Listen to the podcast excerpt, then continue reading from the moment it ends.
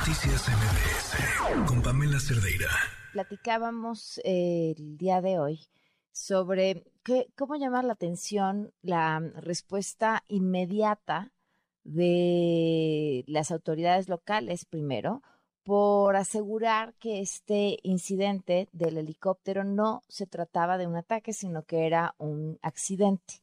¿Y, y por qué llama la atención? Bueno, porque vivimos en un contexto en donde, en donde esto podría ser posible, pero además hay testimonios de personas que aseguran que antes de desplomarse el helicóptero eh, fue atacado con armas largas por sujetos que transportaban motocicletas.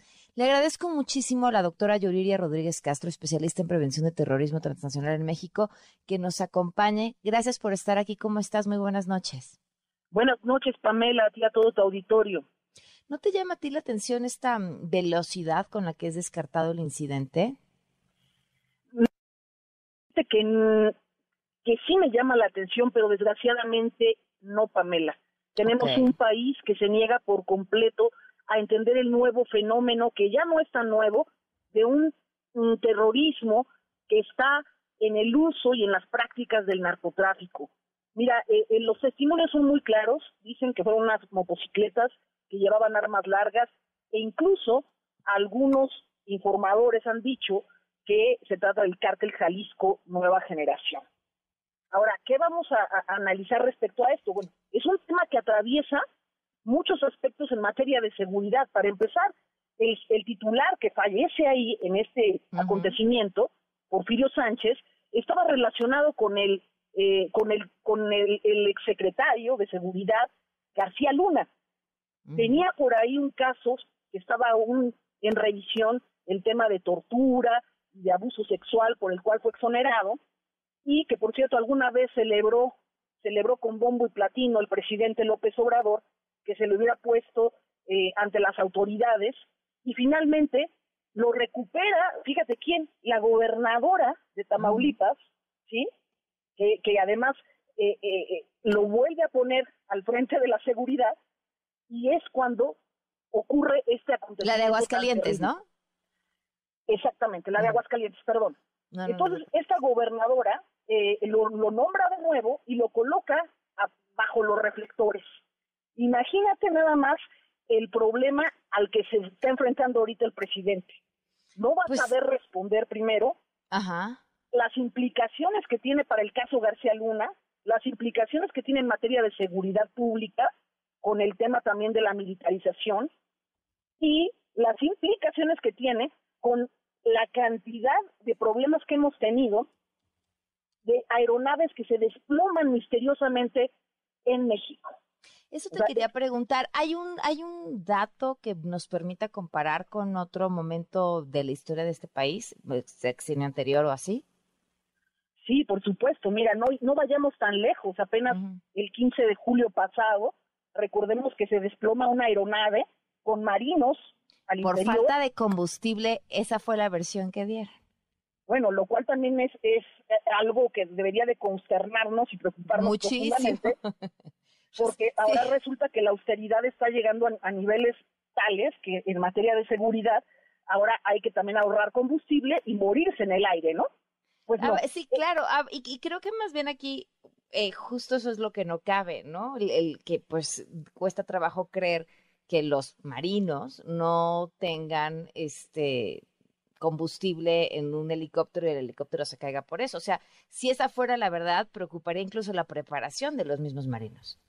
No, y además, eh, eh, eh, recordemos una cosa, se está abandonando la seguridad aérea.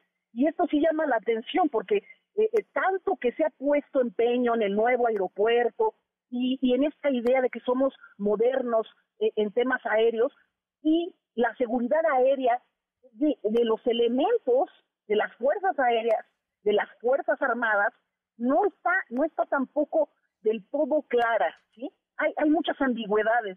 También hemos tenido gobernadores, como es el caso de Rafael Moreno Valle y su esposa, al principio del sexenio, Pamela.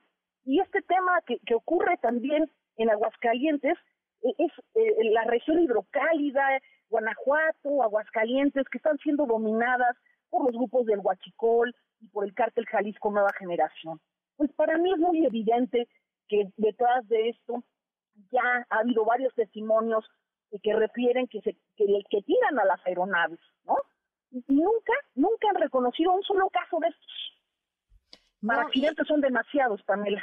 Sí, fíjate que sí. Y, eh, y además, cuando me, ¿cuánto tiempo se tardan en realidad en dar respuesta de un accidente de este tipo? ¿Es una investigación regular? ¿Cuánto tiempo llevaría? No, una, una investigación, mira, hay una caja que le llaman esta, esta famosa, la caja, negra. No es negra, es naranja, para información del, público. La, caja negra no, no es negra, es naranja y la extraen de cualquier aeronave, ya sea de una avioneta, de un avión o de un helicóptero. Y ahí se, ahí se puede hacer un trabajo forense de investigación para revisar las causas del accidente, las últimas eh, comunicaciones que hay. Y esto tarda por lo menos, por lo menos unos tres, cuatro días en quedar claro, en revisar si se hace una investigación a fondo, ¿sí? Incluso de codificar toda la caja. Esta caja es impenetrable e indestructible, ¿no? Entonces solamente se puede eh, eh, revisar a través de un trabajo forense de ingeniería. Y me parece muy precipitado que salgan a decir que ya tienen el informe y no ven ni una sola prueba científica. Para eso tenemos especialistas. Y ahora, el, el problema aquí es, si ya nos quedamos con la de los militares sin combustible, pues eh, evidentemente nos vamos a quedar igual en esta misma situación y en las que vengan. Por supuesto, mira, antes siquiera se molestaban en, mostrarnos algún audio de, las comunicaciones aéreas. Sesgado, eh, cortado, descontextualizado, si quieres. Pero ahora en este gobierno ya no se molestan en mostrar una sola prueba. Y eso sí me preocupa, porque entonces tenemos no solo falta de información, omisión y mentiras. Eso queda clarísimo. Entonces, exijamos ya que se esclarezcan estos accidentes que vienen desde el gobernador de Puebla, ex gobernador de Puebla, líder, por cierto, de la bancada de oposición, hasta eh, los últimos accidentes aéreos que hemos tenido, incluso uno en el marco de la eh, em, de la captura de Caro Quintero, recordarás, ¿no? Y también había testimonios de que lo habían bajado a esa aeronave y más recientemente esta, que además fue en una zona urbana en Aguascalientes. Híjole, pues te agradezco muchísimo por, por tu lectura sobre esta situación. Sigamos hablando, creo que es importante tener otras voces y exigir, exigir, pues la verdad, ¿no? Ya, olvidémonos de, de un trabajo bien hecho, la verdad que me parece que no es poca cosa. Por supuesto, Pamela, y, y recordar que en México hemos tenido muchos accidentes aéreos que no se han explicado. Ojalá que este gobierno no se vaya dejando en blanco esas páginas que van a quedar llenas de sangre en la historia. Claro, gracias pues por la oportunidad de hablar. No, muchísimas gracias a ti por tomarnos la llamada. Que estés muy bien. Igualmente, Pamela, saludos a ti y a todo tu auditorio. Noticias